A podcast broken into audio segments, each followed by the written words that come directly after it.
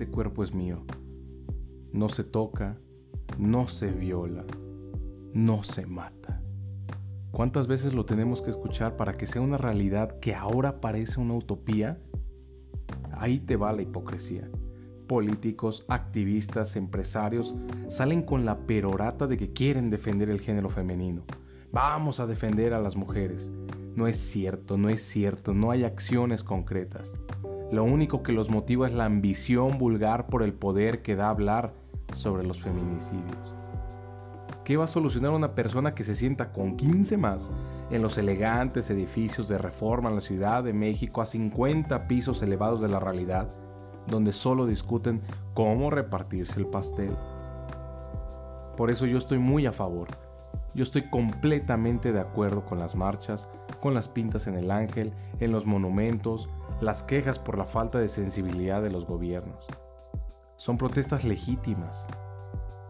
¿Por qué te preocupas por el Metrobús, el busto de Zapata, el ángel de la independencia? ¿Cuántas mujeres muertas equivalen a un monumento histórico?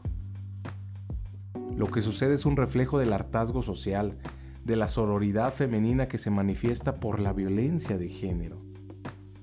Y no es violencia pitera de género de micromachismo donde le dan la cerveza primero al hombre que a la mujer. No, están matando mujeres día tras día.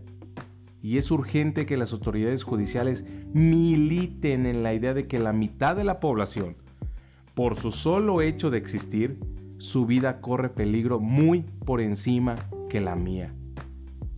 Y además de la violencia que en efecto se vive hoy, existe detrás una violencia sutil, anónima, huérfana de padre, porque existe, pero nadie se da cuenta hasta que sucede y aparece una mujer violada, un cadáver, un cuerpo, o mujeres que nunca aparecen porque siguen desaparecidas. Esa violencia silenciosa no logra el titular nacional y es el antecedente que habilitó, posibilitó y del que hoy se reclama con absoluta explicación social para cerrar las calles, para tomar carreteras, ir a Palacio Nacional, porque en este país no funciona nada si no haces lo anterior. Y es que toda manifestación, todo lo que sucede en las calles, es porque no está en las instituciones. Es decir, las instituciones son incapaces de poder reconciliar el conflicto público para poder darle una solución expedita, pronta y justa a un problema tan delicado como los feminicidios no están solas y no están locas por sentir lo que sienten.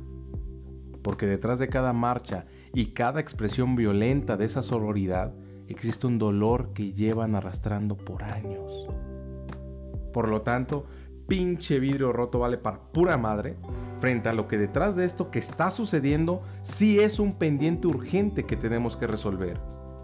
Y esto lo digo para que el día de mañana, en los medios, con la ciudadanía y la discusión pública no se atreva ninguna sola persona a decir, pero es que el metro, es que los vidrios, mira, la Revolución Francesa no se hizo pidiéndole a Luis XVI salirse por favor del trono del Palacio de Versalles. Nada importa el metrobús, se está pintando. Mañana va a estar bien, pero las mujeres no saben si vivirán un día más. Mañana el Estado amanece con un reto distinto de darle seguridad y justicia a quienes hoy se atreven a alzar la voz, sabiendo que no serán residentes de este piso por siempre, y a donde van, la justicia no lo hace.